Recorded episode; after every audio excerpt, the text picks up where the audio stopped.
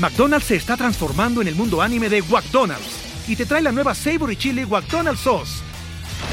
Los mejores sabores se unen en esta legendaria salsa para que tus 10-piece chicken wack papitas y Sprite se conviertan en un meal ultra poderoso.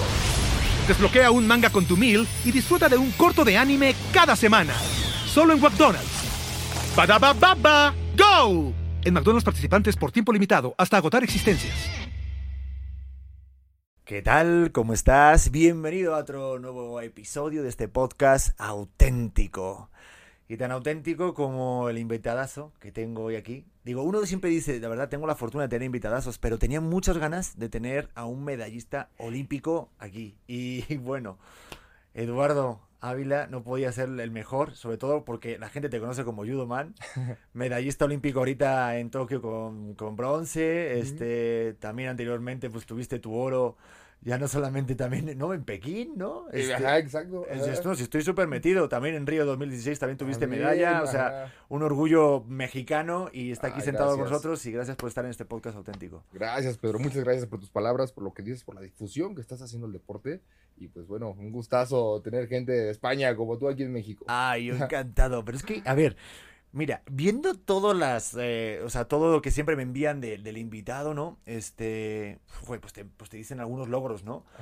Pero es que el tuyo son tres hojas, ¿eh? O sea, no, cuatro hojas. Tengo cuatro hojas porque me quedaría corto de todas las medallas que te di, que te, bueno, que acabo de decir porque son las últimas, digo, las más sonadas, pero pues... Te tienes... el currículum casi casi. mira, o sea, mira, eh, los de Tokio ahorita, los Juegos Paralímpicos 2020, tuviste el de bronce, el de bronce que ahorita vamos con ello. También el Grand Prix de Warwick 2021, medalla de plata.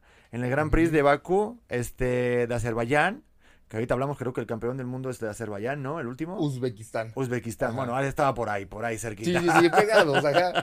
Sí. El campeón de mi categoría es justo de Azerbaiyán. Justo de allá, ¿no? Este, también de ahí tuviste la medalla de oro y podría continuar así y tendríamos todo el podcast hablando de tus medallas, pero... Ah.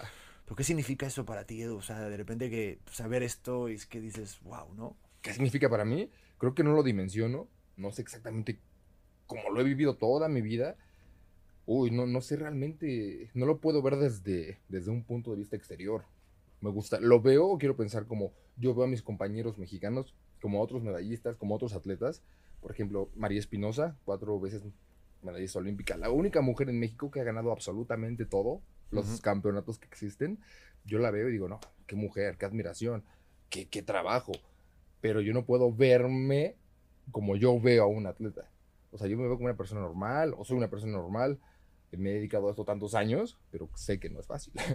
Y aparte por ahí leí que con María Espinosa justo tuviste algún momento que te dio un consejo que, que también te marcó bastante tu carrera, ¿no? Ajá, empezando yo en el 2007, integrándome a la selección nacional, desayunando con María Espinosa, unas semanas haber llegado a la Comisión Nacional de Deporte, que es la, el organismo que rige el deporte en México, las palabras de María hablando del espíritu deportivo, de la competencia, lo que es el carácter ante un competidor, que mejor que las palabras de una campeona olímpica, una campeona mundial para, para motivarse. Sí, y aparte en la categoría en la que tú estás eh, compitiendo. A ver, eh, que la tuya es judo. Así es. Y, y, cómo es? Bueno, este, platícame un poquito, porque dentro de tu categoría, pues tiene que haber muchos temas.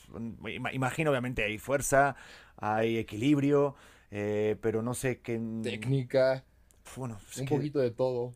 Pero para entrenar, ¿tú qué entrenas para, para estar ahí como, bueno, pues al nivel, ¿no? Tan, tan importante. Judo, bueno, judo es un deporte de contacto, es un arte marcial, viene de Japón, es tal cual el objetivo, lucha cuerpo a cuerpo. A ver quién casi casi mata al otro. ¿Eso tu cabeza o mi cabeza? Yo lo veo así ya. Porque, o sea, no me gusta perder. ¿A quién le va a gustar perder? Pero así es esto. Imagínate estar con alguien en tus condiciones de tu mismo peso, para empezar, de tu edad aproximada, enfrentarte cuerpo a cuerpo. ¿Qué, ¿Qué, sentirías tú al ver a tu contrincante que van a estar en un rectángulo, en un área de competencia, enfrentándose? ¿Qué, qué sentirías tú? ¿Qué sentirían los que nos están oyendo al, al saber que vas a... Es como Jiu-Jitsu un poco, parecido al box, parecido al taekwondo, o sea, porque solo, solo estás tú y tu contrincante en el área de competencia junto con el árbitro, nadie más. Pero, tiene que haber unas reglas porque, mira, estaba viendo que justo creo que fue la final de Tokio, ¿no? Que estuvo 1-10, ¿no? O lo estoy diciendo mal, sí, ¿no? Este, ¿cómo va eso, ese, ese, ese, puntuaje? Porque yo lo veo, pero realmente no lo llego a Ajá. entender bien. Sé que va por puntos de a lo mejor de, de espacio, de también del tatami. ¿Sí, sí se llama tatami? Así es, sí, Ah, sí, sí. va, va. Bueno, eh, las marcaciones en judo, el objetivo es derribar a tu contrincante y, y hacer que caiga de espaldas. Cuando cae de espaldas es una marcación, se llama wasari.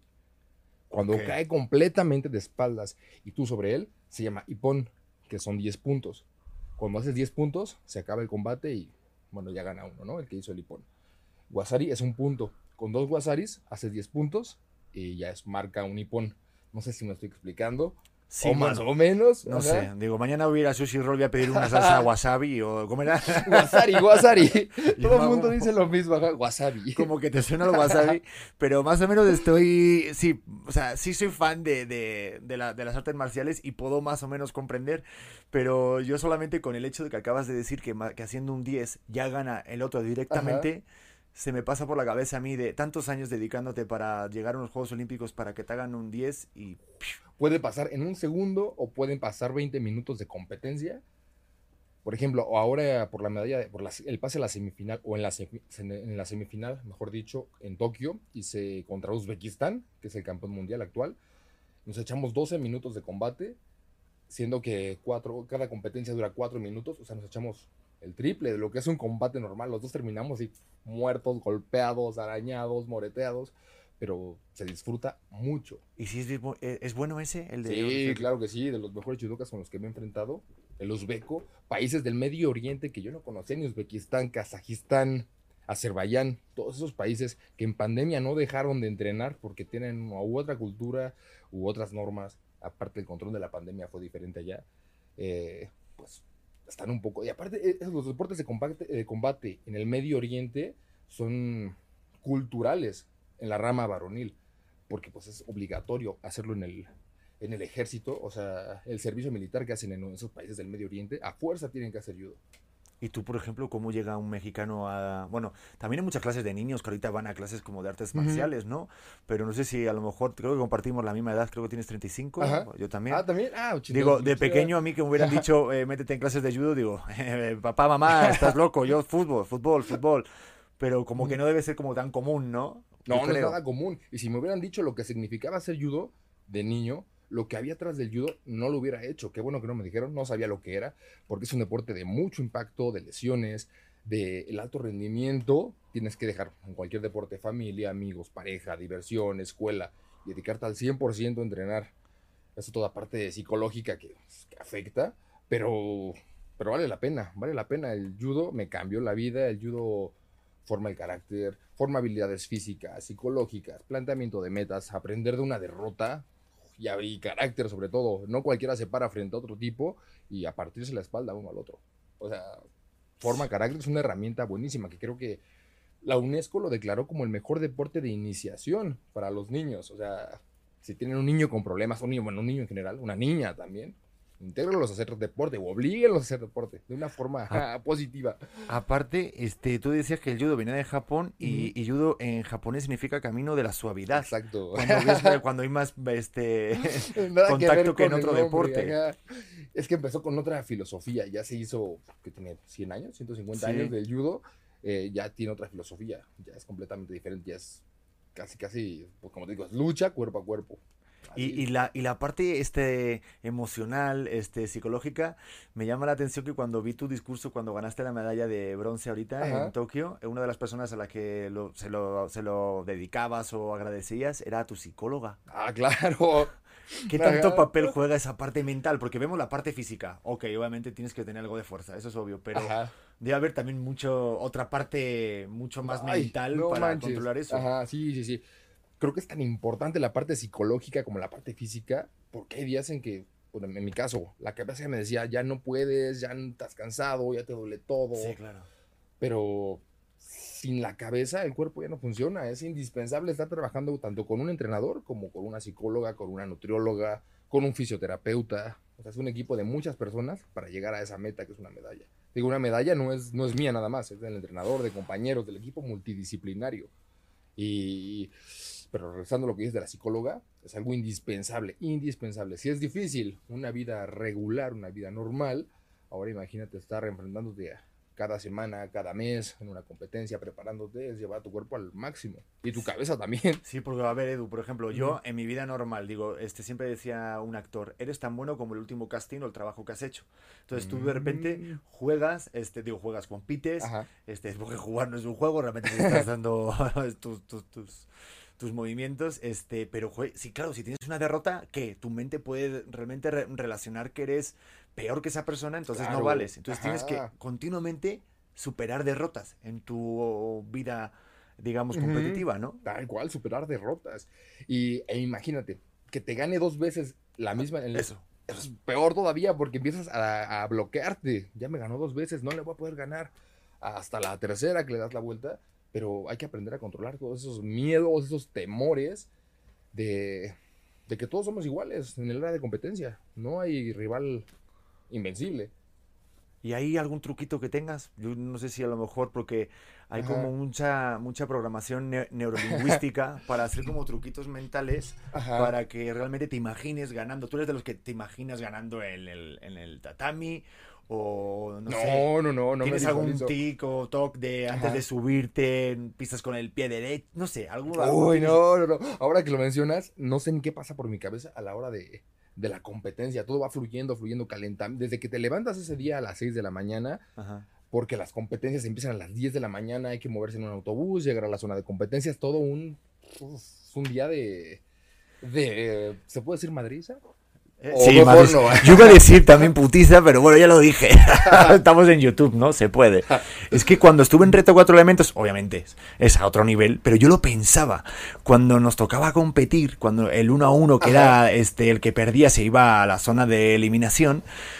No solamente es el momento de competencia, es el momento en el que te llaman por la mañana, te tienes que hacer el desayuno, vas con todos en la misma camioneta, eh, y yo pensaba, y esto es este nivel, yo estaba con un nivel de estrés, hasta el 3-2-1 que Montserrat Oliver nos disparaba con una pistolita, 3-2-1, reto, ¡pa!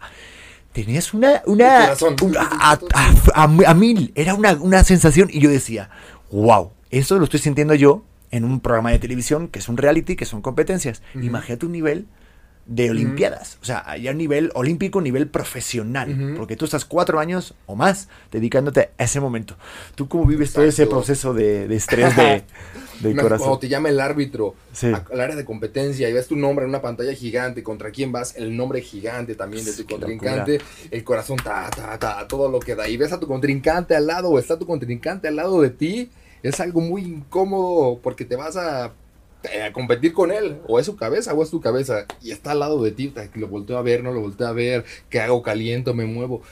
Ay, es un momento de mucho estrés, mucho estrés, pero eso que se en reto cuatro elementos, sea, ahí se van. Cada uno Nah, tiene lo pero, suyo. nah, ah. pero vamos a, a otro nivel, pero, pero siempre como que, no sé, este, recordé que en las memorias de Arnold Schwarzenegger, cuando, cuando Ajá. competía para Mr. Olympia, dice que el primer año que se presentó, le ganó, pues, un cubano, había un cubano, ¿no? Entonces, al año siguiente lo que, lo que él trató de hacer es ganarlo mentalmente antes de la competencia. Entonces, se le acercaba durante Ajá. las primeras semanas y le decía, uy, te ves muy delgado, uy, parece ser que no entrenaste tanto eh, los- la- la- las pantorrillas este fin de semana, ¿no? Uy, este, te vi bastante flojito en esa parte. Y así con medio chistes y bromas durante toda la semana, finalmente lo ganó. Lo acabó psicológicamente. ¿Tú tienes a lo mejor truquitos o te han intentado aplicar algún truco Ah, mental? claro que sí. Ahora te hacen? en Tokio, el ucraniano que llega. Puta, siempre odio a los ucranianos.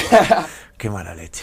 Sí, están como muy violentos también en el área de competencia y se acercan y te ven a los ojos y tratan como de jalar más fuerte estando al lado de ti, pero pues, ay, que hagan lo que quieran, ajá, todo se define en el área de competencia y por eso está la psicóloga, para controlar ese estrés, esos nervios, esa forma de que te quieren acabar con la cabeza. No, no, no, no, no se, no se acaba con la cabeza, se acaba con el cuerpo. Pero tú ahorita lo tienes así bien formado, pero yo tengo entendido que cuando eras más jovencito, esa parte mental sí era algo que, que sí te pesaba, que, bueno, este, platícanos, porque tú me decías que sí, bueno, yo estuve viendo y, y leyendo que la parte de secundaria y prepa fue complicada, Sí, de la cual me siento sí. muy identificado, no sé cuántas personas han vivido esa época sin bullying, los felicito, no sé, bueno, Los o no, buleadores, o los- buleadores, sí, porque los que no han sido buleados habrán sido buleadores. Pero, puta, es una etapa complicada. ¿Tú cómo la Sí, viviste? Porque... complicada. Pues lo que fue prepa y secundaria, no la pasé bien. Sobre todo la secundaria. El niño que se cae, el niño que no se puede adaptar, el niño que, introvertido, el niño buleado. Y luego, que todavía hay una cultura del bullying hace 20 años, de la prevención. Sí. Eh, no, sí afecta, ¿no? Claro que afecta, pero también forma el carácter, aguantarse y no sabes ni cómo meter las manos en ese, en ese momento. Yo siendo chaparrito, siendo flaquito, siendo así, al niño digo que no podía moverse solo, el niño que no podía jugar con balones, pues ya sabes, el bullying sobre uno, pero creo que eso también forma el carácter. Y ahora la vida cambia, la vida da muchas vueltas, no quiero saber dónde están los boleadores ahora, me gustaría conocerlos, bueno, no conocerlos, sino reencontrármelos. a mis compañeros de secundaria, pero esto. Yo creo que habría más de uno ahorita viendo esto o viendo todo lo que has hecho ahorita en Tokio diciendo, ah, mira, yo le buleaba a él en, pero con, pero con la, con la boca chiquita, ¿sabes? Porque quieras o no, luego creo que cae en conciencia. Creo que antes no había esa parte de, de, sí, de pensamiento de realmente que te puede afectar totalmente el comportamiento de un niño. Y el bullying o sea, existe desde hace mucho tiempo. Sí, pero, pero tú, ¿desde qué momento? Porque tú me decías que tuviste un accidente de pequeño, que eso sí que te hubo como un parteaguas, que eso sí que te, marcó desde pequeñito, desde los seis. años. Al caerme de una bicicleta, golpearme la cabeza me acuerdo que desperté en la camioneta de mi mamá, íbamos al hospital, y de ahí eh, viene la, lo que es un trauma en la cabeza, en lo que es el nervio óptico, no se desarrolló de una forma regular, una forma normal, y mi visión es diferente a la de una persona con una visión 100%, 20-20. Yo he aprendido a vivir con eso toda mi vida, desde los 6, 7 años, tengo 35, y me adapté con eso.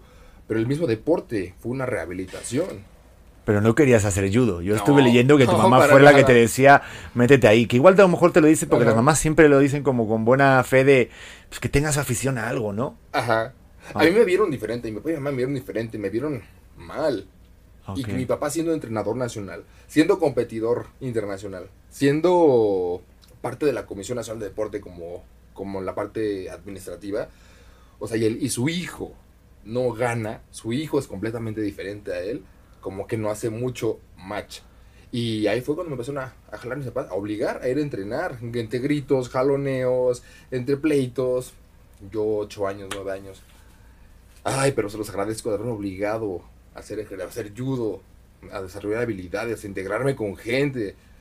Ay, pero no fue fácil, no fue fácil. McDonald's se está transformando en el mundo anime de McDonald's y te trae la nueva Savory Chili McDonald's Sauce los mejores sabores se unen en esta legendaria salsa para que tus 10-piece chicken wack papitas y Sprite se conviertan en un meal ultra poderoso. Desbloquea un manga con tu meal y disfruta de un corto de anime cada semana. Solo en McDonald's. baba ¡Go! En McDonald's participantes por tiempo limitado hasta agotar existencias. Hey, it's Kaylee Cuoco for Priceline. Ready to go to your happy place for a happy price? Well, why didn't you say so? Just download the Priceline app right now and save up to 60% on hotels. So, whether it's Cousin Kevin's Kazoo concert in Kansas City, go Kevin, or Becky's Bachelorette Bash in Bermuda, you never have to miss a trip ever again. So, download the Priceline app today. Your savings are waiting. Go to your happy place for a happy price. Go to your happy price, Priceline.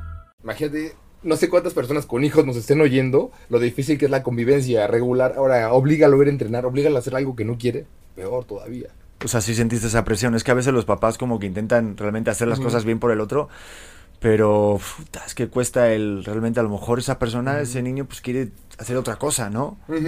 Tú sí sentiste esa presión por parte de tu papá de, ay, sí. Total, total, por mi mamá y por mi papá, por los dos. Y digo, se los agradezco ahora, me cambió la vida el deporte, me adaptó, me rehabilitó, se los agradezco ahora de todos los jaloneos que hubo, pleitos, se los agradezco mucho. Fíjate, ¿eh? ¿Quién, te diría ahorita de decir, oye, al final, al final vas a decir gracias a tu mamá y a tu papá porque te hicieran eso? Yo recuerdo que me apuntaban a natación, a básquet, tal, y te juro, en básquet duré un día de entrenamiento, natación lo di hasta que un niño me intentó ahogar. Este, eh, fuerte. No, sí, fatal, o sea, traumas continuamente y era como de, no, Pedro, pero va, ve, ve, y como que sí me costaba tener esos hobbies y también disciplina porque obviamente lo que tú dices es de ir todos los días y seguir entrenando Así, Así que te lastimes, que te peguen y tienes que ir y que un día de plano no quieras y aún así tienes que hacerlo. Pero leí, o vi mejor dicho, una entrevista de Michael Phelps que los entrenamientos que más funcionan son los que más trabajo te cuestan. Cuando no tienes ganas, cuando tu cuerpo está débil, estás cansado, son los que mejor funcionan porque estás obligando a tu cuerpo a ir contracorriente. Ya después, imagínate, cuando tienes ganas, cuando estás en una condición física mayor o mejor, pues tu cuerpo reacciona de una forma más positiva. Pero los, que, los entrenamientos que más funcionan son los que más te cuestan. Y cuando estás ahí entrenando tanto, obviamente estás buscando la, la victoria. Claro pero que me decías sí, que tu papá te puso presión, pero tú sentiste esa presión también por ganar, porque una cosa es ya Ajá. presión porque compitas, o sea, porque quieras ir a clases de judo y porque quieras, pero ya presión ya le subes al ganar. ¿Tú tuviste esa presión siempre o no, fue de- no, nunca tuve la presión por ganar. Por Ah, lo no. mismo de que me veían mal. Para que yo ganara un campeonato nacional en México, tardé como 12 años. Perdiendo, perdiendo todos los años. ¿Sabes lo que es lo frustrante que es perder por 12 años, 10 años de tu vida, no, quedar, en- no ganar una medalla? Es doloroso, es vergonzoso. ¿Y qué te decía tu familia? O sea, tú que llegas a tu casa y decías, pues eh, no logré la victoria Ajá. otra vez, tengo otra derrota. Afortunadamente Tú- no hubo presión, no hubo presión. Ah, Jamás ¿no? hubo un ¿por qué perdiste? ¿Por Exacto. qué no haces esto? ¿Por qué no ganas? No, no, no. Pero pues se siente la tensión. se sentía la tensión. Hasta después de 12 años, 10 años, quedo plata en un campeonato nacional. En el 2007, ¡pum! Cambia todo. A partir del 2007 hasta el 2021, he quedado en el ranking, en el podium de un campeonato nacional en México. No me he bajado ese podium. Y uf, tampoco es fácil, pero todo- vale la pena todo el entrenamiento, todo el entrenamiento. Oye, ¿y las medallas? Porque también estuve viendo que obviamente tú conseguiste la de bronce. Ajá. Y hay un meme que está buenísimo cuando, no sé si lo has visto, una fotografía que sale una, un chico con una medalla de, de bronce súper sonriente, así, triunfante, y el de oro mirándolo así raro. Este, porque todas las medallas son valiosas, ¿no? Pero, Claro, claro que sí. pero no sé tú qué pienses de repente de eso, porque siempre, obviamente, buscas el oro, pero cuando estás en el tercero o el segundo escalón, no sé, ¿qué, qué, qué, qué, qué pasa por ti? ¿Qué sentimiento tienes? Yo nunca le voy a hacer el feo a ninguna medalla, sea oro, sea plata o bronce. Todas valen, todas valen oro. Porque cuando te vas sin medalla, ahí sí duele y te das cuenta de, ay, ¿por qué no gané bronce? Uno no sabe lo que tiene hasta que lo pierde. O- Ok. Y, pero ganar bronce, eh, obviamente todos queremos el oro. Sí. El oro no se compara con nada. Pero quedar dentro del medallero, ay, siempre es algo, algo, una paz, una tranquilidad, algo que ya sabes que, valió la pena. La friega, los golpes, la madriza, el bronce, bienvenido, plata también, y el oro es algo puta, indescri- indescriptible. Que tú, que escuches tu himno nacional, que veas tu bandera lo más alto. Eso te iba a preguntar, ¿tú qué sientes? Porque cuando veo lo de Checo, por ejemplo, o la Fórmula 1, o otros, otro, otros Ajá. medallistas, compañeros tuyos, este, traes ahí de pie y sabes que, que todo el mundo está viendo, este, ¿tú qué- qué Ah, sientes? no, no, no. Escuchar el himno nacional en un estadio y saber que eso fue gracias a nosotros, al equipo, al equipo de México. La piel se pone chinita y hasta, hasta las lágrimas quieren salir. Es algo, y estar fuera de México, aparte escuchar tu himno nacional en un país donde Uzbekistán, por ejemplo, Azerbaiyán. Clarísimo. Ah, qué, qué- qué es- qué cosa. Aunque seguro que han probado los tacos allá, estoy seguro. Ah, no bueno. creo. Oye, ¿dónde está ¿No? México? Me preguntan. Abajo de Estados Unidos. Ah, ok, así. ¿O qué idioma hablan en México? ¿Mexicano? No, español. ¿Sí te ha pasado así como preguntas raras que digas, ay, por favor, ¿es en serio? Claro que sí, ajá. De hecho, en España me preguntaron, oye, ¿que ¿ustedes celebran la muerte? Sí, está el Día de Muertos. ¿Y festejan cuando alguien fallece? No, no festejamos. Es una cultura, es un, es un día para conmemorar a los fallecidos, pero no se hace una fiesta cuando alguien fallece. O sea, hay ciertas como cosas culturales que van cambiando. Eso de que hablamos mexicano y no español es muy común. Sí, es como la incultura, pero también es que imagínate si este programa estuviera hecho en Azerbaiyán, Ajá. este, ¿Qué idioma hablan en Azerbaiyán? No tengo ni idea, y qué comen, no, la verdad no tengo ni idea. Hablan ruso y azerbaiyano, ajá. ¿Azerbaiyano será? Bueno, Azerbaiyano. ¿Sí se dice así? Ah, bueno. O como dijiste, arbeco, ¿cómo se llama la persona? ¿Uzbekistán? Sí, los que son allí, uzbecos. Ajá. ¿Los uzbecos? Uzbecos, ¿no? Que tampoco lo sabría, ¿no? Ajá. O sea- ¿Hablan uzbeco o hablan ruso o hablan...? Es que claro, es una, es una, es una unión de tantas personas de tantos diferentes países que tiene que haber una mezcolanza de todo. Sí, de sí, repente, este, te, no sé, en, en tu experiencia en todos los juegos, ¿Te llama la atención o tienes a lo, mejor algún recuerdo con alguien de otros países que, que dijeras, uy, me, me- fíjate, me, me sorprendió que fuera así esta persona Ajá. de tal país o no sé, te- que tengas algún recuerdo que digas, con este hice una buena amistad o... Uzbekistán. Digo Ah, yo, mira. Con el campeón del mundo. campeón, yo dije, no, este tipo va a ser un pesado, este tipo acaba de ganarnos a todos, va a ser un, un creído, ¿no? Al Sí. contrario, un tipazo, se acerca, habla buena onda. Y al contrario, por ejemplo, un surcoreano que quedó bronce igual que yo, creído, pesado, se mete a la fila del comedor. Es no que los asiáticos se creen como que es su deporte, como que ellos lo inventaron. Ajá. Eso lo había escuchado ya, que se creen muy nice. Sí, sobre todo en esos deportes de, de artes marciales, como dices. Tengo por aquí uno, el, el francés, espérate, al que le ganaste, al Nat, no sé qué. Déjame- Petit. Sí, ese cómo Ajá. es, el Nat Petit. El Petit. Ah, ay, tengo poco contacto con él. Pero siempre que nos encontramos en un pasillo, los dos como que cada quien voltea para un lado, nos queremos saludar. Pero, pero bien. ese le ganaste. Sí, sí, sí. Y sí se nota después cuando ya ganas, es como ya no es tan chido la cosa. O sea, es como... ah. Creo que es peor todavía. ajá. Si no hay cierta amistad, por ejemplo, con, con el francés no tenemos amistad, no tenemos mucho contacto. Te digo, cada quien cuando nos topamos. Y le metiste 10-1. Exacto. Ajá. Qué poca, ¿eh? Te digo, es o su cabeza o mi cabeza. Pues bueno, ajá. O él se queda sin medalla o yo me quedaba sin medalla. Así de, bueno, no, no, no, yo no me voy a ir sin medalla. Puta, claro, ahí sí que también te la estás jugando muchísimo. Es que hay finales. Y también hay maneras de ganar, ¿no? No sé si a lo mejor este... A lo mejor es un dicho, pero obviamente, aunque no tengas medalla, pero si recuerdas alguna victoria que digas, pues Pedro, ahí aprendí cosas y a lo mejor pues no gané. Digo, hay muchas maneras de ganar. Sí, sí, claro. Uy, te digo, en esos 10, 12 años que estuve sin, sin ganar, en todas las competencias aprendí. Siempre se aprende más de una derrota que de un triunfo. Todas las derrotas las tengo grabadas, perdí por esto, me faltó esto, no hice esto. Las victorias, no, no recuerdo, hice esto para ganar, me funcionó esto. Creo que uno aprende más de un error que de un triunfo. O por lo menos en mi caso. No sé cómo lo vas. ¿Cómo lo ves tú? Oye, yo también, ¿eh? Ujú. Pero como que la victoria, este, no sé, era como lo, como lo que decía Bruce Lee, que cuando ganas y todo te va bien, el elogio siempre lo tienes presente y entonces sube el ego. Pero realmente mostrarte como tú eres, o sea, la parte de expresarte de una manera honesta, eso es muy complicado, porque cuando ganas todo el mundo se acerca y todo es bueno y todo es maravilloso, pero es muy complicado ser crítico y decir, pues a lo mejor gané, pero no fui tan bueno en este momento, no sé. Sí. Y cuando pierdes, ¡pum! Nadie te pela. ¿no? Es que Ajá. eso lo notas cuando, y aparte, cuando todo un país está pendiente. Porque aquí es sacar pecho. En las Olimpiadas siento que es como de, a ver, Estados Unidos, tantas, México, tantas. Y, y- y aquí en México es como una parte, o sea, muy cariñosa a los atletas, ¿no? Siento que cualquier medalla es eh, obviamente bienvenida y, y se, y se saca pecho bien. Pero cuando no, si notas ese vacío de, Claro que sí. Pues nadie se sí, acuerda, ¿no? Ajá, hasta de vuelta, ¿qué le decimos? Perdió. Ay, Así es el deporte, se gana, se pierde. Pero no sé por qué. Creo que en todo el mundo debe ser así, ¿no? Siempre van a elogiar, a acercarse más a quien gana que a quien pierde, pues es un logro. Y así es, así es, no hay forma de cambiarlo. No se puede, ay, aplaudir la que perdió, porque pues, no, perdió, hay que aplaudir la que ganó. Pero sí, sí Ajá. sientes tú que, por ejemplo, este, pues que las victorias te han cambiado la vida, ¿no? No sé, yo ahorita... Totalmente. Ajá. O sea, ahorita cómo es tu vida, porque antes de tú, tú me estás hablando de, de sí, de cuando tenías 12 años de derrotas y toda esa parte de la prepa, pero no sé, ahorita el Edu o Yudoman, ¿cómo está? ¿Cómo es tu vida hoy en día? ¿Es muy diferente o todavía? totalmente diferente. Para empezar, el deporte me dio una educación, una beca en una universidad, Universidad de Anáhuac, tanto en licenciatura como en maestría. Poder viajar alrededor del mundo a competir y a entrenar te da una perspectiva diferente a solo quedarte en tu país. Sí abre muchas puertas el deporte, culturalmente, psicológicamente, físicamente también. O sea, tantas formas diferentes de pensar del mundo. O un mexicano va a pensar completamente diferente a un georgiano, a un azerbaiyano, a un español, a un francés.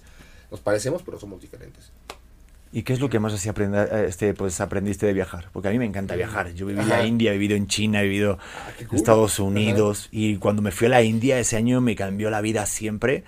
Porque fue como una, una explosión mental impresionante lo que tú dices. Vivir con gente aparte de Sudáfrica, Cape Town, este, de Estados Unidos, un chileno. O sea, era una mezcla también. cuando Yo vivía allá. Entonces eso te ayuda a, a como ampliar esa perspectiva. Pero tú así que tengas de aprendizaje de viajar, no sé Creo que te- es tolerancia, tolerancia. No podemos este, ir a otro país y pensar que van a actuar como en México. Desde la forma de dar un gracias, desde la atención, la calidez que hay en México, no es lo mismo que hay en un aeropuerto alemán, que son bien fríos. Hasta su idioma es fuerte. Lo- En Rusia, por ejemplo. Creo que tolerancia y, y respeto. Sobre todo respeto. Para que estemos todos en paz. Sí, oye, pues yo con eso me quedo. Tú perfectamente podrías este, ser algún líder político con ese, Ah, gracias. con gracias. ese discurso. Ojalá sirviera, Dios mío. Es la tirada, la tirada. Quiero. No, pero la- ¿sí? ¿Te gustaría? La parte administrativa del deporte, claro que sí. Ah, mira, mira, mi, mi- mi- mi querido Rommel también está metido ahí un poquito, este, pero también es como un estandarte sí, también padre de, de lo que tú dices, ¿no? De los valores importantes que tienen que tener, sobre todo el deporte que sirva para algo. Obviamente es entretenimiento, pero que también deje algún mensaje siempre de, de eso que Acabas de decir diciendo. los valores, los valores del deporte, trabajo en equipo, aprender de la frustración, eh, respeto, a- tanto a tu contrincante como a una autoridad que es el árbitro. Eh, trabajo en equipo, no llegamos solos a una meta. A todos muchísimos valores que tiene el, el deporte. Y, y- yo creo que todos, ¿no? Porque ahorita Olimpio, cuando, sí, cuando terminó este los Juegos Olímpicos y luego empezaron los Paralímpicos, como que hubo esa, siempre, no sé si hay esa controversia de que no le dan tanto foco. ¿Tú también lo sientes? Sí, claro que sí. No como otros años, ya hay un poquito más de difusión. Ujú. pero siempre es, o ha sido diferente. Mayor el- la cobertura a olímpicos que paralímpicos. ¿Por qué? No lo sé, pero así ha sido esto. Poco a poco se está como igualando, igualando, o, o una forma de equidad. ¿Por qué? Porque, ¿Por qué se hace menos un deporte paralímpico? ¿Por qué hace menos difusión? No lo sé. Imagínate una persona sin brazos que nade 100 metros en menos de un minuto. A ver, ¿quién va a hacer eso? Ajá. ¿Quién Claro. va a hacer eso? Creo que es extraordinario, son habilidades fuera de este mundo. Yo a mí es que la- la- las, las palabras a veces creo que son, uf, son muy delicadas a la hora de hablar, ¿no? Imagínate ahorita lo que estoy hablando ahorita, ¿no? Voy a decir algo y se puede malinterpretar porque la persona que entiende el mensaje lo entiende de, lo, lo entiende de manera diferente a la que yo lo estoy emitiendo, ¿no? Pero para mí no hay diferencia entre olímpico y paralímpico, para mí todo es Ah, olímpico. A mí, por ejemplo, para mí, por lo que tú acabas de decir, me parece que incluso tiene mucho más valor el hecho de que alguien sin brazos de repente haga ese recorrido que alguien que tiene brazos, ¿no? O sea. Hazlo sin brazos, o sea, por el, por el, por el ejemplo que acabas de poner. Pero, pero yo creo que sí va a llegar un momento en que sí cambie, ¿no? Mm, Claro, yo, yo, yo, yo, yo creo que sí va a llegar algún momento en el que sí se va a poder, pero tú ves, por ejemplo, las, los medios, no sé, las, las, la, la tele, los, los noticieros o las redes sociales, y ves que de repente utilizan terminologías que no son las correctas. O sea, por ejemplo, no sé si te dicen este, la parte de tu categoría que sea como de invidente, o de... ah, has llegado a escuchar como cosas así que digas, ay, Pedro, no manches, esto no es así. O Para sea, empezar, la persona que hace judo es judoka. Le dicen judista, le dicen judoku, le dicen, o sea, de muchas formas. Es ¿Cómo? Pero bueno, se entiende. Yo no sé cómo le dirían a, a una persona que levanta pesas. Es alterofilia, no es levantamiento de pesas. claro. Son términos muy específicos de cada deporte. Pero hay como palabras que digas, oye Pedro, pues a mí me, me, me llegaron a decir esto de la categoría, Ajá. pero es de, no sé, ¿cómo es la manera correcta de decirlo, por ejemplo? Para que tú, para que también la gente lo sepa. ajá. En tu categoría de judo, por ejemplo, es... Menos de 81 kilogramos. En judo se divide por pesos. Ok, De 66 kilos que es en varonil la rama menor hasta más de 100 kilos la rama mayor. En mi categoría somos hasta 81 kilos. De 73 kilos a 81 kilos es el rango de peso. Normalmente nos pesamos justo el peso, 81 kilos, para no tener ni 100 gramos de ventaja a, a tu contrincante. No, que tu, que tu contrincante no tenga ni 100 gramos de ventaja porque pues es más fácil jalar 80 kilos que 81 kilos. O tirar 80 kilos que 81 kilos. Mira, estás dando la razón a mi mamá porque cuando siempre se pesaba y decía, oye, este, adelgacé y digo, ay mamá, ¿cuánto? Y me dijo, "Mm, 20, 20 gramos, este, de 100 gramos. Y yo, mamá, eso no es tanto, pero ahorita en judo sí es muchísimo. Mejor eso, acá, o decir subí 20 gramos. Ah, mejor bajaron que sea 20 gramos. ¿no? O sea, es como en el box, controla perfectamente el peso, o sea, es súper importante. Importantísimo, porque si no pesas lo que debes pesar en tu, tu categoría de competencia, no compites. Es perder por default. Y una pregunta, la parte de, de- de la visibilidad, ¿también hay como un grado de visibilidad que hasta qué punto pueden competir y no? Claro que sí. ¿Cómo? Existen tres categorías en el deporte paralímpico, judo paralímpico. B1, ciego total, B2 es ciego parcial y B3, débil visual. En mi caso soy B3, estoy en la categoría mínima, por decirlo así, o en la categoría B3, Ajá. que es débil visual, a diferencia de un ciego total, que es B1. Ok. Son las tres categorías de, de lesión oftalmológica que hay. Oye, y te voy a hacer una pregunta, yo aquí de curioso, porque yo soy curioso, como A ver, acaba, a ver, a ver. este, ¿has llegado a competir con alguien que sea B1 y que digas, híjole, me dijo Claro fatal? que sí, sí, sí, sí. Un argentino en el 2007 en Brasil. Dije, no, ¿de dónde salió esta persona? Aparte se desarrollan habilidades.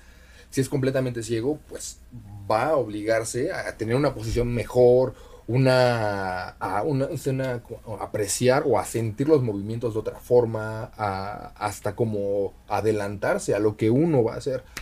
Sí, son de difíciles, ¿eh? no hay rival débil. Y un B1 me encantaría que muchos judokas a nivel del mundo que, que no saben cómo ser judo paralímpico se enfrentaran a una persona ciega total y vean que, que no es fácil. No, yo estoy seguro que yo me presento y me hacen totalmente papilla, o sea, me hacen pomada, estoy completamente seguro. Porque yo lo veo y, y, y sí, o sea, no se andan con chiquitas, o sea, no, no dudan de, no, no, no, van directamente. Pero, lo, oye, lo que dijiste de que desarrollan otra actividad, o sea, otras eh, Habilidades. habilidades, este, estoy ahorita grabando, por ejemplo, una novela en la que Jorge Salinas interpreta a un ciego, él es invidente, y pasó mucho tiempo con este cómico que, te- que te digo que se llama o este, Ojitos de Huevo, y, y le, y le contaba todo esto de cómo de repente pues el, el- el olfato, eh, obviamente el tacto, pero El el, el oído. O sea, tú, puedes, tú escuchas y realmente sabes hasta a lo mejor hasta dónde llega una, una habitación por el eco de la voz. Ajá. ¿Sí también te ha llegado a pasar a ti? ¿O no a ese nivel o...? Tal no vez sé. no a ese nivel, pero ciertas cosas, de, por ejemplo, huele a gas. Y esto, ¿Cómo que huele a gas? No, no, ya yo sentí desde antes que olía a gas, cosas y detallitos muy específicos. Mi mejor amiga me dice, es que tienes una, un olfato diferente al mío, así tal cual. Joder, esto sí me gustaría desarrollarlo a mí, ¿eh? Le podría dar un poquito a mi novia porque no tiene nada de olfato. El otro día teníamos ahí un pollo mal. Me dice, pues yo no huelo nada, está rico. Digo, pues menos mal que lo yo. Y la mantequilla igual, que, que, no, que nos echamos un poco de mantequilla. Y digo, oye, ¿esto no huele mal? Y me decía, no, no, no. Y digo, lo miro y estaba caducada desde, desde el 2020. O sea, te lo juro, a veces ayuda mucho tener otros sentidos bien desarrollados, la neta, la neta. Oye, pues Edu, eh, me gustaría hablar también de la parte del, del, el- del esatlón, porque Ah, claro. estamos metidos en el, el rollo olímpico, pero nos vamos un poquito al show business porque también es como algo diferente que creo que te dio eh, la, esa parte olímpica, ¿no? Esas medallas Ajá. te abrió la puerta a la televisión, a los medios de comunicación, pero hace poquito estuviste metido en este reality En la primera temporada de Exatlón. Y casi nada. Yo estuve en la competencia. Somos competencias, pero nos queremos. Claro que sí. Ya tuve Aranza aquí, estuvo Aranza en el Satlón, creo ¿De que en el último, a Survivor. Es que los Ah, confundo. sí, sí. Aranza, claro que sí, sí, sí. Tengo un lío en la cabeza. Bueno, es que los tengo juntos, pero, pero eso es otro nivel eh, de competencia. Obviamente va para la tele, pero no sé cómo te fue la experiencia, porque obviamente es tener una cámara todo el rato. O sea, no es. Ajá. No sé, yo tengo mi. Ahí, ahí te, te cuento mi opinión. No sé si ustedes sabían eh, o cómo les tocó la parte de estar incomunicados. Nosotros Sí, no sabíamos horrible, qué hora ¿no? era, qué día era, si jugábamos, si no jugábamos. Y te vas volviendo loco, ¿no? Tu cabeza, Está cabrón, sí. Uy, perdón, bueno, pero sí está cañón porque dices, al día siguiente no sabes, y aparte como la producción tiene todo preparado para sorprender, de repente eliminación o juego por, no sé, tú me decías que, que jugaban por una hamburguesa, ¿no? Ajá. O sea, esa parte del hambre, no sé si la llegaste a sentir en tu vida, pero en, en- en el reality, ¿cómo llevaste esa parte del hambre? Nunca en mi vida había sentido esa. Ni de dormir en el piso entre Qué insectos. locura. Ajá. No tener un baño, porque no teníamos baños y perdíamos la cabañita. Y vivir con 10 personas en, en el piso, tal cual, y un techo. La experiencia de mi vida, de las mejores experiencias de mi vida, me hizo valorar tantas cosas. No sé si pudiera repetirla otra vez. Y entrar a Exatlón tampoco sé si pudiera hacerlo. Me encantaría, pero sea prepararme específicamente para eso, porque no tuve, no tuve el mejor este desempeño en Exatlón. Me faltó mucho, mucho, mucho, mucho. Es que es otra cosa, es diferente. Y obviamente tú, Mm. pues es judo, A aunque eres deportista. Claro, exactamente. No sé si hubo pruebas a lo mejor de cuerpo a cuerpo. O Nunca, era todo de nunca. recorridos, ¿no? Y de puntería. ajá. Joder. Sí, yo, yo esperando una prueba de cuerpo, de cuerpo a cuerpo, de lucha, de algo, de empujar, jalar. No, pura velocidad. ¿Y cómo llevaste la parte de lo de la producción? Porque obviamente luego arman cositas o ves que viene la cámara. Ajá. No, Cuenta, di no, las cosas, di las cosas, porque yo me las sé, yo me las sé. A mí, bus- viviste, a, mí como que, que me buscaban y, y luego sí sabes que obviamente es un programa de televisión, ¿no? Entonces Ajá. se van acercando, tú, tú lo notas como participante, que se van acercando más a uno que a otro y a lo mejor es porque le va mejor fuera. O porque le están haciendo como que cierta. ¿Qué será? Malos entendidos. Oye, esta persona dijo esto, ¿tú qué opinas? ¿Cómo que digo esto? Bueno, pero hay que saber cómo entender que es un juego y que no debemos tomarlo personal. Pero el hexatlón, en mi caso, sacó lo mejor y lo peor de mí. Me estaba volviendo loco allá adentro. A ver, ¿qué fue Solo lo mejor y lo peor? semanas. ¿Qué? Lo mejor, Sí. que aprendí a valorar tanto mi cama como mi familia, un vaso con agua, una playera limpia, una, una playera limpia, una camisa limpia. Qué padre es eso, como en mi vida había padecido algo así. No comer, no comer, o sea, pasar hambre. O sea, dije, ¿cómo es posible que hay tanta gente que está pasando hambre? Eso es- no debería existir. Estar sucio. En cinco semanas me bañé una vez con agua caliente porque ganamos una noche de hotel. En cinco semanas. Ya imaginarás cómo olíamos todos. Horrible. Wow, oye, pero Aranza hasta me contó que llegó a buscar comida de la basura. Tú llegaste de repente a hacer cosas que digas, Claro pero jamás sí. me vi capaz de hacer esto. Aprendes a robar en un premio. No, me voy a robar el jabón del hotel que ganamos. Ah, me voy a robar un- que sea lo que encuentre en el hotel para comer después. Una almohada, la voy a hacer bolita y la voy a guardar como pueda en mi mochila para... O sea, aprendes mañas, aprendes mañas, eso sí, que de supervivencia. La necesidad Así. está cañona. Yo en la Ajá. India, te lo juro, en la India este, normalmente no hay papel higiénico en los baños, sobre todo en las casas. Hay una manguerita. Entonces cuando tenía un trabajo en algún hotel, lo que hacía era robar el papel higiénico. Lo estoy diciendo realmente. Y me iba al gimnasio, por ejemplo, que no tenía dinero para comprar agua. Entonces me iba con botellas vacías de agua. Y llevaba una mochila, cinco botellas, ¿eh? Y en el gimnasio que nos los daba gratis la, la agencia, Ajá. me iba con cinco botellas y las llenaba siempre en la maquinita del agua. Pa, pa, pa, pa. Me iba. Me iba un rato, 10 minutos, iba con otra botella. Ta, ta, ta, ta, ta, ta. Y yo ahorita lo digo, madre mía, qué, qué vergüenza hacer eso, ¿no? Pero es que está cañón cuando realmente tienes sed o realmente no tienes dinero para comprarte ni papel higiénico. La necesidad. Bueno, esto que lo esté viendo escuchando mi mamá, pero sí pasé todo eso. Sí, está cañón vivir en la India un año a la aventura. Pero, pero, pero, pero sí, luego valoras. O sea, luego dices, oye, pues, este, mi vida no te gastes tampoco tanto papel, pareces un caballo. Digo, o a mí mismo, no, no, no a mi chica. Ay, la estoy dejando fatal en todas las. Qué desastre. Bueno, sabe que la amo. Pero, pero si uno lo valora cuando te pasa. O sea, creo que es importante tener ese momento, ¿no? De, de pasarlo mal para luego pasarlo bien, ¿no? Este. Y también la parte del teléfono celular, ya estamos acostumbrados Ah, ¿qué todos al teléfono, a cualquier hora, en cualquier momento, información, Facebook, Instagram, todo. Y de un momento a otro te quedas sin teléfono. Ay, también es algo que me hizo mucho bien dejar el teléfono y todos deberíamos hacerlo un momento. Pero, ay, eso es este, tío, te vuelves loco ahí adentro. Pero ¿por qué dices eso? ¿Por qué, Edu? ¿Por qué dices que te- me lo dices además con cara de loco de no, pero de verdad que, tú, que te vuelves maníaco? O sea, ¿qué, qué fue lo que digas así que te, que te golpeó la cabeza aparte del celular? O sea, que digas, que no sabíamos ni qué hora era ni qué día era. No sabíamos cuándo terminaba el programa. No sabíamos qué iba a pasar. De un momento a otro la producción decide algo para, sorprendente, para sorprenderte. Tú nada más estás recibiendo pum, pum, este, eh, shocks, ¿no? Así noticias, pasa esto, ay no, que cambia eso, que no juegan aquí, que se van para acá. Puras este, experiencias nuevas, que a mí me, me encantó, pero lo, lo sufrí. Sí, y a, y a mí es que te, te- Pero te tienen así para justo provocarte emociones y para que no estés como neutro, que ya entendí yo más tarde el reality. Pero esa parte de las redes sociales, de, de- de- de- de estar desconectado de todo, de hecho, hasta tuve yo que, que para conseguir un cuaderno y una pluma, uf, tuvo como si fuera una mafia, tuve que darle mm, unos pesitos al, al chofer de manera clandestina porque nadie podía tener nada. Y a mí me pasó que yo tenía la necesidad de escribir algo para leerlo. Qué curioso. Uy. Hasta hice hasta poesías, imagínate. Y cuando teníamos conversaciones con los compañeros, al no tener tanto tiempo en redes, que al principio sí fue complicado, luego lo agradecí porque conectabas con la persona.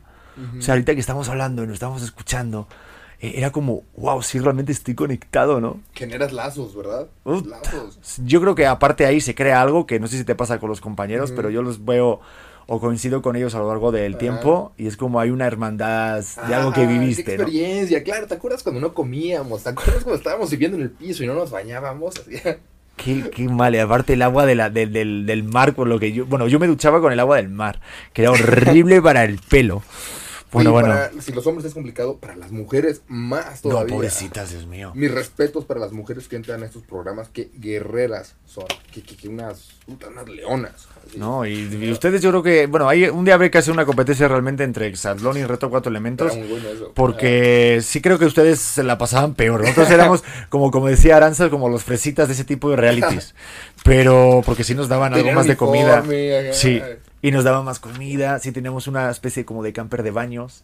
Ah, o sea, sí era como de un pequeño lujito que dices, wow, se agradece cañón, ¿sabes? O sea, y no pasábamos tanta hambre. O sea, sí había un poquito de hambre, pero no era ese nivel de competir por una hamburguesa. Yo en cinco semanas bajé 7 kilos. No, Siete te kilos. entiendo perfectamente. Pero fue una buena experiencia, ¿no? Esto de la tele, tú nunca te habías metido todo No. en esto y fue una... mm, Imagínate, después de haber competido y me dio mucha más proyección Exatlón en cinco semanas que en 10 ¿Qué? años de seleccionado nacional. Así. Qué curioso. Y a veces qué, qué injusto, ¿no? Porque quieras o no, el, el estar en un juego olímpico pues, requiere mucho más esfuerzo que estar en un programa de televisión. Es la verdad. Ah, Yo creo que ah, cada uno tiene lo suyo. Bueno. cada uno tiene lo Sí, suyo. bueno, son niveles diferentes. Sí, sí, sí. Son niveles diferentes de esfuerzos, ¿no? Oye, pues este, mi querido Yudoman, mi querido Edu, pues yo te, te estuve aquí haciendo un estudio hoy, toda la mañana.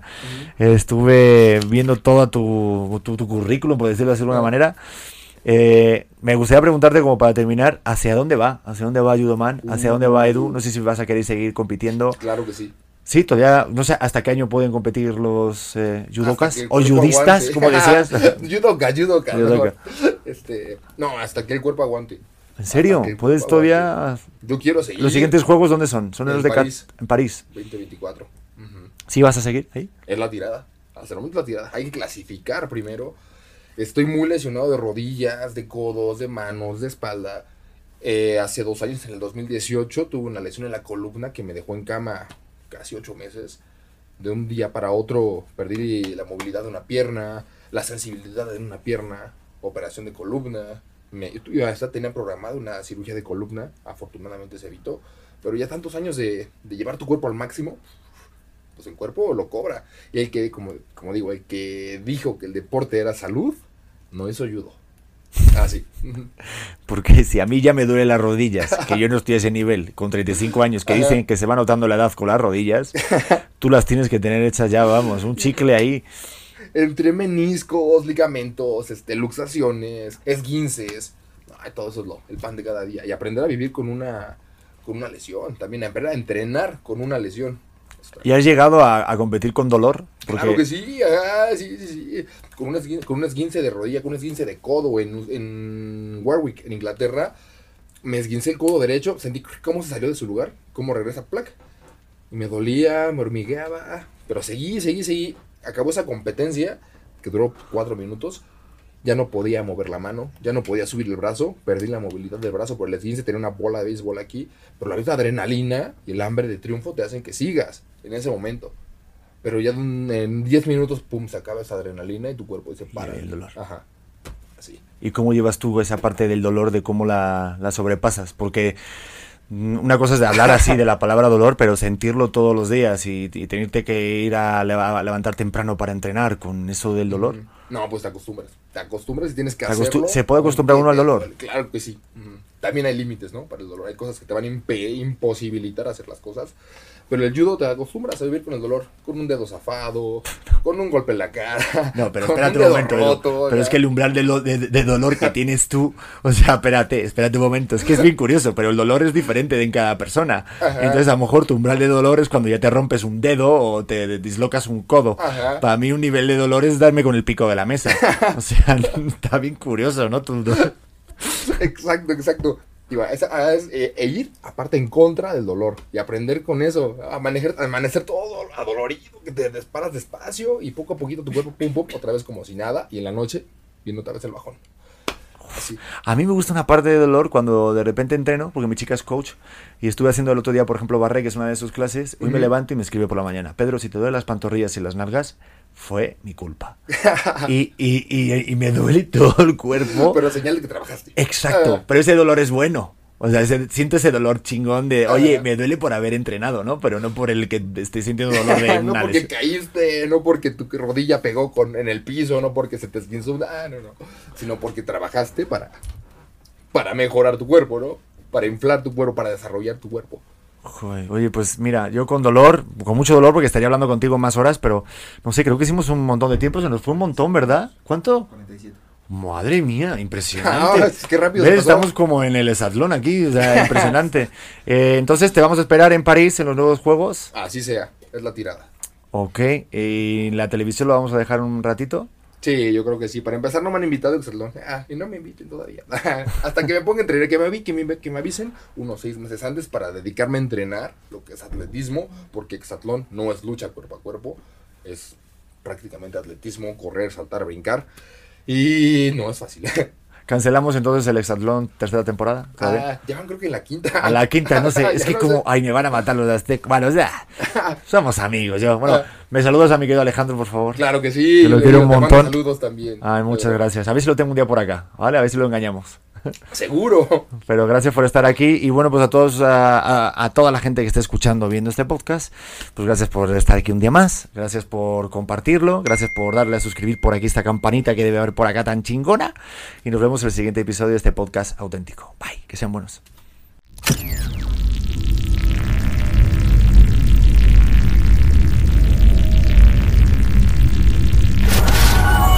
Morita Digital. ¿Estás listo para convertir tus mejores ideas en un negocio en línea exitoso? Te presentamos Shopify. Tal vez no lo sabías, pero nuestro podcast More Than Mamis es un negocio y lo empezamos por supuesto para desahogarnos y hablar sobre la maternidad, no para convertirnos en expertas de ventas y del e-commerce. Así que sí, necesitábamos ayuda para vender nuestro merch y poner en marcha nuestra tienda. ¿Y cómo suena con Shopify? Llegó otra venta. Shopify es la plataforma de comercio que está revolucionando millones de negocios en todo el mundo. Ya seas un emprendedor desde tu casa o desde donde sea, Shopify es la única herramienta que necesitas para iniciar, administrar y hacer crecer tu negocio sin dificultades. Con Shopify puedo gestionar pedidos, envíos y pagos desde cualquier lugar, brindándote toda la información y estadísticas de tus ventas al detalle. Regístrate para un periodo de prueba con tan solo un dólar al mes en shopify.com barra sonoro, todo en minúsculas. Ve a shopify.com barra sonoro para llevar tu negocio al siguiente nivel. Shopify.com barra sonoro. Hello, it is Ryan, and we could all use an extra bright spot in our day, couldn't we? Just to make up for things like sitting in traffic, doing the dishes, counting your steps, you know, all the mundane stuff. That is why I'm such a big fan of Chumba Casino. Chumba Casino has all your favorite social casino style games that you can play for free anytime, anywhere with daily bonuses. That should brighten your day a little. Actually, a lot. So sign up now at chumbacasino.com. That's chumbacasino.com. No purchase necessary. Group. Void were prohibited by law. See terms and conditions. 18 plus.